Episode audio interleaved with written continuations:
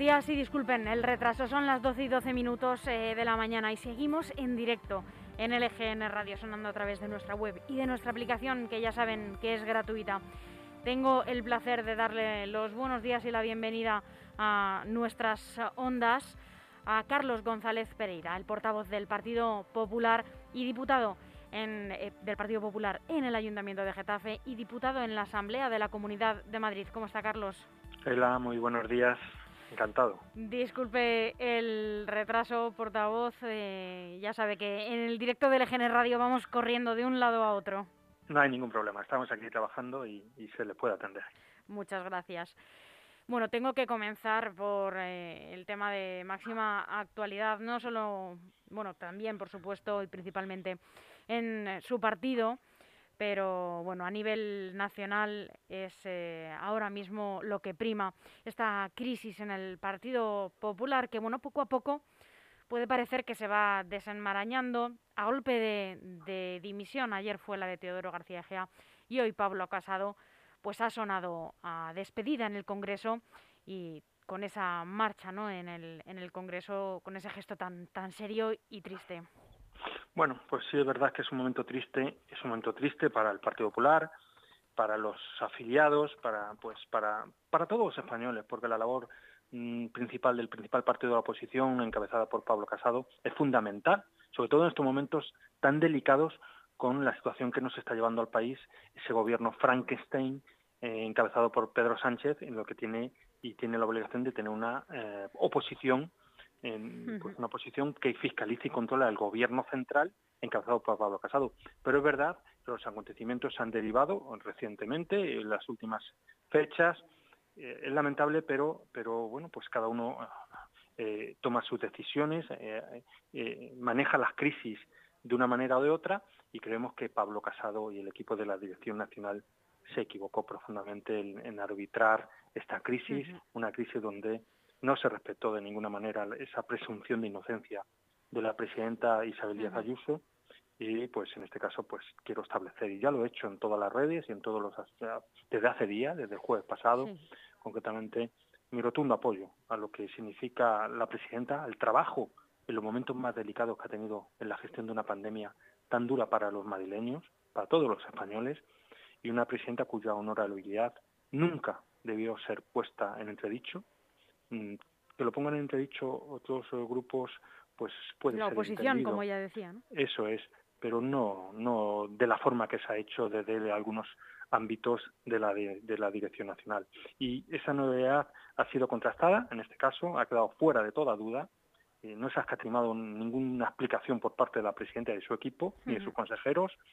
Se ha utilizado la transparencia absoluta y, bueno, pues eh, creemos y estamos convencidos de que se demostrará eh, con esa transparencia, pues todo lo que ha hecho la gestión eh, de, todos los contratos la propia presidenta, el propio, no, no la presidenta del Consejo de Gobierno, que ni siquiera actuó en estas decisiones y que de alguna manera eh, vendrá a la luz, se demostrará que se han hecho las cosas bien hechas en momentos muy complicados cuando era inaccesible a recursos sanitarios por parte de las administraciones, y bueno, y que Isabel Díaz Ayuso, que llenó de ilusión el pasado 4 de mayo eh, a toda la Comunidad de Madrid, también en Getafe, de forma abrumadora, pues eh, seguirá trabajando por los madrileños de forma de la forma que lo está haciendo, seguirá trabajando por los getafenses y con el apoyo eh, de todos los grupos municipales, de toda la comunidad y de todos los madrileños, ni siquiera los madrileños del Partido Popular, es que le apoyan todos los madrileños porque saben que su gestión ha sido ejemplar,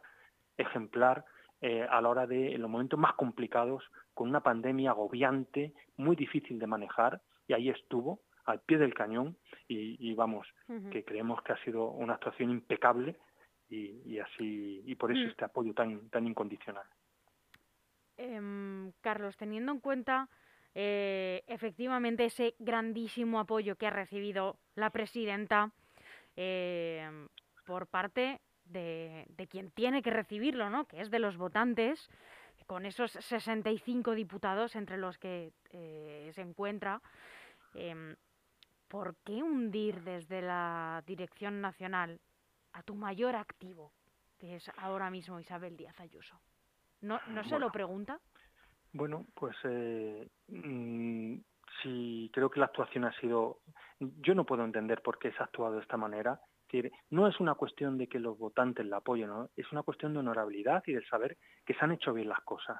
Y el haber realizado esas eh, investigaciones, esas artimañas por parte de, eh, de la propia dirección y por parte de, de los amigos y compañeros del partido, creo que ha sido un error tremendo eh, cuando los datos estaban contrastados. Yo estoy en la Comisión de Vigilancia de las Contrataciones en la Asamblea de Madrid y ha habido transparencia absoluta en todo momento y se han presentado toda la documentación, ha habido directores generales de toda índole a, aplicar anteriormente toda la situación y no se puede entender.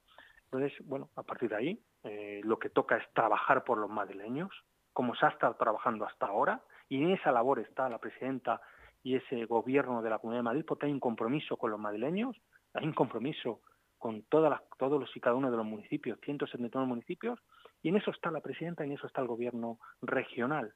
Y a partir de ahí cerrar este ciclo, un ciclo lamentable, eh, reactivación de un Congreso extraordinario de forma urgente, eh, reactivación eh, de un Congreso regional, que es lo que pedía la presidenta, con toda la legitimidad que puede existir como existen en otras comunidades autónomas y a partir de ahí plantear la verdadera alternativa del PP frente a un gobierno Sánchez que es el verdadero gobierno dañino, el que está causando muchos problemas eh, a, los, a los españoles y esa es la alternativa, la única que puede plantear eh, una alternativa seria a este gobierno Frankenstein, como decía, es un PP fuerte, un PP con líderes consolidados y líderes eh, constantes que tengan las cosas muy claras, tan claras como la tiene la presidenta de la Comunidad de Madrid y el futuro equipo de ese, que salga de ese Congreso extraordinario. ¿Debe salir de ese, de ese Congreso extraordinario un líder entronizado como pueda ser Alberto Núñez Feijó, que tiene al parecer todas las papeletas, o debe ser la militancia quien escoja entre quienes se presente, como ocurrió con Pablo Casado? Siempre habla la militancia. Este partido es un partido abierto, es un partido que decide en las bases, siempre es un partido que exponen, pero evidentemente a día de hoy creo que Feijó reúne todas las condiciones para liderar este proyecto nacional frente a Sánchez, que es el verdadero causante del daño a todos los españoles, que no nos olvidemos nunca y que, que, hace mucho daño ese gobierno, apoyado incluso por esta alcaldesa socialista que tenemos en Getafe, que se ha alineado a ese proyecto Frankenstein y por eso más que nunca necesitamos ese líder nacional, eh, que podría ser Feijó, evidentemente, que reúne todas las condiciones para poder liderar este partido y acompañado de, toda índole eh, y punto de vista por, una persona que está avalada por su gestión, por su honorabilidad, y por su lealtad al partido y a los madrileños, como es la presidenta Isabel Díaz Ayuso, que, no tiene ningún eh, parangón eh, de gestión en ninguna comunidad autónoma con su gestión en los momentos más complicados. Necesitamos un partido fuerte, Necesitamos una presidenta que siga trabajando como lo estado trabajando, ni siquiera entra en polémicas en estos momentos. Hoy está visitando municipios, está trabajando porque su prioridad son los madrileños y así lo ha dicho ella. Y bueno, pues esperemos que este, este mal momento que hemos vivido se reconduzca rápidamente y que nos pongamos a hacer lo que, lo que, lo que demandan los españoles, que es trabajar por ellos y trabajar por la comunidad autónoma y trabajar yo desde eh, como diputado por Madrid y por Getafe de forma urgente porque hay muchas necesidades, hay mucha inseguridad, hay muchas listas de parados en Getafe y, esas, y hay que dar soluciones a, estas personas y a, estos, a, muchos empresarios, a muchos autónomos que están pasándolo mal con los ERTES en estos momentos, que tienen incertidumbre y evidentemente hay que hablar del problema del Partido Popular y de lo que ha generado, sí, sí, hay que hablarlo y hay que ser transparente, pero eh, yo opino lo que opina la presidenta de la Comunidad de Madrid. De forma inmediata vamos a seguir trabajando por los madrileños porque tienen muchos problemas y porque hay que dar solución y porque han confiado de forma mayoritaria el pasado 4 de mayo y esa confianza hay que devolverla con trabajo. Y es lo que estamos haciendo.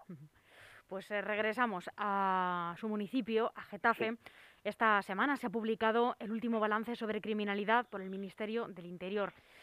En Getafe se refleja un incremento de los delitos eh, en torno al 19%, eh, si no me equivoco, eh, con respecto al, 2021, al 2021. Sí, a la cabeza con 8.277 infracciones penales y se han disparado en un 120% las violaciones. ¿Cuál es el balance que hace de este? este pues ¿Cuál es su propio balance? De, eh, muy preocupante, pero no es el propio. Eh, hay que ver los datos, no propios, porque podrían decir es que son datos interesados del Partido Popular. Yo me atengo a los datos, como usted ha dicho, del Ministerio del Interior, gobernado por el Partido Socialista, y es el que traslada los datos de la inseguridad en los municipios del sur, y ahí, lamentablemente, Getafe está a la cabeza. Lo hemos dicho por activa y por pasiva. Lo estamos diciendo continuamente. Alcaldesa cometió un error expulsando de la Junta Local de Seguridad a todos los grupos políticos por mantener un oscurantismo en su política de seguridad en Getafe. Lo hemos dicho, sigue creciendo la inseguridad en Getafe. Eh, ella manifiesta, tanto ella como su concejal de seguridad, de que es mentira, de que todo va perfecto, cuando estamos viendo cómo se incrementa esas violaciones y esos delitos en Getafe eh, de forma importante. En todos y cada uno de los principales barrios de Getafe, los getafenses nos trasladan esta preocupación. Le hemos recordado y le hemos pedido recientemente a la alcaldesa de Getafe que, ya que nos expulsó de esa Junta Local de Seguridad, donde se unen tanto las fuerzas y cuerpos de seguridad del Estado, donde está en protección civil, donde está la Comunidad Autónoma de Madrid, donde están todos los organismos que tienen capacidad para controlar y regular la seguridad en el municipio, pues ya que no está ahí, que celebre una mesa de seguridad que se inventó y se sacó de la chistera ante esa expulsión que nos eh, produjo a todos los grupos de la oposición. Pues ni siquiera convoca esa mesa de seguridad y le hemos pedido que convoque de forma urgente esa mesa de seguridad porque los delitos de Getafe siguen creciendo, donde hay preocupación por los padres, las madres de esos jóvenes que ven cómo esas bandas latinas que están actuando en Madrid, pero que también esos jóvenes violentos también actúan en Getafe y hay numerosas muestras en cada uno de los barrios. En Getafe también ha habido machetes y le quieren pasar y quieren obviar esta información y en Getafe hay preocupación y queremos saber y queremos saber por parte de la alcaldesa qué plan de seguridad ha establecido con las fuerzas y cuerpos de seguridad de Estado y con las policías locales en referencia a estas bandas de jóvenes violentos y queremos saber eh, qué planteamiento de seguridad tiene en nuestro municipio. No conocemos nada más que los datos que nos da el Ministerio de Interior, Ministerio del Partido Socialista, y dicen que Getafe está a la cabeza.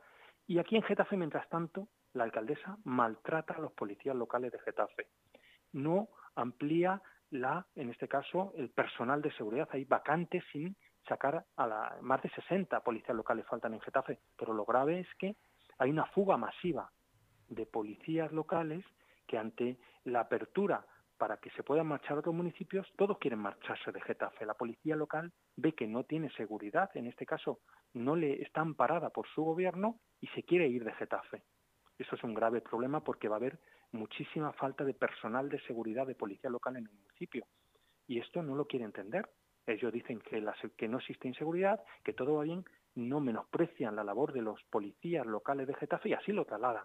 Sus sindicatos policiales, los más importantes, trasladan que no les atienden sus demandas ni se les tiene en cuenta. Entonces, es un grave problema que queremos eh, que le hemos planteado colaboración a la alcaldesa, que hemos dicho que estamos aquí para ayudar, porque estamos hablando de seguridad, estamos hablando que se producen violaciones a, nuestras eh, hijas, que se producen asesinatos en Getafe. Es decir, aquí no se puede hacer política eh, a nivel de propaganda, aquí hay que trabajar. Y se lo hemos planteado, pero parece ser que no quiero oír. Es una sin razón absoluta, pero los datos la obligarán en su momento. La nota positiva que podemos eh, destacar de estos días en Getafe es que eh, parece que avanzan a buen ritmo las obras del Centro Acuático San Isidro. Hace unos días las visitó el consejero de Administración local, el señor eh, Carlos Izquierdo, le acompañó en esta, en esta visita. Así es, sí. Bueno, es este centro acuático que tanto, eh, tanto la mayor inversión, la mayor inversión, ¿no? De, la Comunidad de Madrid en un centro deportivo. Con ese, PIR, con esa aportación económica, eh, pero bueno, eh, quería quería visitarlo el consejero, queríamos ver cómo van las obras, porque prácticamente es como un sueño, es mm. un sueño que el centro acuático se ponga en marcha después de siete años. Hablamos de siete años de una incapacidad en la gestión deportiva por parte del gobierno municipal que sorprende. Siete años para hacer un centro polideportivo Cote cuando ya la inversión venía de la Comunidad de Madrid. Hasta el propio consejero decía, quiero verlo, porque es que no me lo creo, que hayamos dado ese dinero por parte de la Comunidad de Madrid y que el gobierno socialista de la alcaldesa de Hernández haya sido incapaz, teniendo los recursos económicos y que de que se arranque en este proyecto. Muy bien, vamos a ver hasta dónde llega. Vemos, vimos la primera fase, quedan más fases por realizar, pero eh, bueno, pues eh, bienvenido sea que después de siete años hayan sido capaces de realizar. Pero no nos sorprende, es que es que sean siete años para hacer un centro acuático, pero es que hemos estado siete años para hacer 147 viviendas que han sido entregadas recientemente, pero encima con goteras y con muchas eh, deficiencias. Es decir, aquí lo que queda que queda palpario es que, eh, que hay un gobierno incapaz, que es incapaz, que realice planes de vivienda o planes deportivos. Siete años para hacer 147 viviendas. Hablamos de las viviendas del Rosón, del Rosón. por si alguien nos está escuchando y no, no se ubica. Pero es que es muy importante hacer, hacerme eco de este asunto, es decir, siete años para hacer un polideportivo, o en este caso un centro acuático, siete años para hacer 147 viviendas, cuando hay una demanda importantísima de vivienda de nuestros jóvenes en Getafe. ¿Qué planteamiento de vivienda tiene que hacer? Es que se ve la incapacidad absoluta. Es más, teniendo los recursos económicos, que es que eso, si no tuviera recursos económicos para realizar este tipo de infraestructuras, diría que bueno, estamos agobiados, no hay recursos económicos, pero es que el Ayuntamiento de Getafe, gracias al Partido Popular y en el Congreso a la defensa de los dineros ahorrados, de esos remanentes que el señor Sánchez se quería llevar al gobierno central, dinero de los ayuntamientos, nos ha permitido que tengamos unos remanentes, que tengamos un dinero, unas partidas muy importantes en el Ayuntamiento de Getafe. Tenemos millones de euros para invertirlos en infraestructuras en todo tipo de recursos para los vecinos. Ni siquiera teniendo el dinero, son capaces de gestionarlo y de tener esos recursos. Vamos a ver eh, qué da de sí y cuánto tiempo para, para realizar este centro deportivo y para realizar otro tipo de, de, de infraestructuras, como hablaba antes, de viviendas para los jóvenes que son necesarias. No solo puede haber viviendas para 147 vecinos en Getafe, es que hay miles y miles y miles de vecinos en una población de casi 190.000 habitantes que necesitan organizar su proyecto de futuro de vida. ¿Qué va a ser de los jóvenes que tienen 15 años, eh, que tienen 16 años, que cuando quieran adquirir y que tener su vivienda, ¿a dónde van a ir? ¿A otros municipios? Que se nos vayan a Parla, a Leganés, porque en Getafe somos incapaces de hacer vivienda y de dar recursos. Por eso eh, no quiero centrarme en mi intervención en lo que significa el polideportivo, el centro acuático. Mm, quiero oh, centrarme en lo que significa la gestión de recursos, de infraestructuras, y es un auténtico fracaso por parte del gobierno socialista. Y por último, eh, Carlos, por no eh, tampoco robarle más tiempo, han eh, denunciado que el ayuntamiento y nos gustaría que lo aclarase porque eh, resulta sorprendente, no cuenta con un seguro de responsabilidad civil que casi cualquier profesional autónomo, bueno, dependiendo de la actividad, no ha de tener desde septiembre de 2021. Han pedido información sobre el estado y la tramitación de las denuncias de los vecinos. Así resulta sorprendente, no resulta, vamos, paradójico y resulta una un disparate que un ayuntamiento de esta entidad eh, presione, en este caso no presiona, pero insta a todo el que se presenta a tener sus, a, realizar cualquier actividad, a tener sus seguros de responsabilidad civil y nos sorprendemos cuando desde este grupo comprobamos que el ayuntamiento desde hace mucho tiempo, muchos meses, no tiene de este, no tiene de este seguro, eh, un seguro de responsabilidad civil cuya cobertura asegure al ayuntamiento de Getafe. Es inconcebible que cualquier administración pública no tenga un seguro frente pues, a posibles daños a terceros, más un ayuntamiento de la categoría y de la envergadura de Getafe. Creo que es una auténtica irresponsabilidad, algo grave. Eh, el último contrato de, responsabilidad civil, como bien ha dicho, se firmó en el 2017 y expiró en el 2019. Acabó el contrato. ¿De cuatro años? Eh, 2019 acabó, 17, 18, 19. Prorrogable, con dos prórrogas. Se han agotado eh, en septiembre del 2021, en este septiembre del 2021, desde septiembre del 2021, estamos en febrero, no tiene seguro de responsabilidad civil el ayuntamiento. Y por eso pues es inaudito que Getafe, que obliga, como decía antes, a numerosos eh, proveedores como autónomos y pymes a que presenten pólizas de responsabilidad civil para poder contratar con el consistorio, no cumpla él, en primer lugar, con esta, con esta obligación. Eh, es muy lamentable. Eh, bueno, vamos a ver qué indemnizaciones que ocurren a cargo del dinero de todos los getafenses. Al no tener seguro, va a tener que pagar el ayuntamiento numerosas acciones con dinero del bolsillo de los propios eh, vecinos, algo que consideramos que es inadmisible y que no vamos a consentir como grupo municipal y que vamos a llegar hasta las últimas consecuencias. Pues Carlos González Pereira, muchísimas gracias por eh, su tiempo esta mañana. Volveremos a hablar muy pronto. A su disposición. Buenos días. Muy feliz día. Feliz día.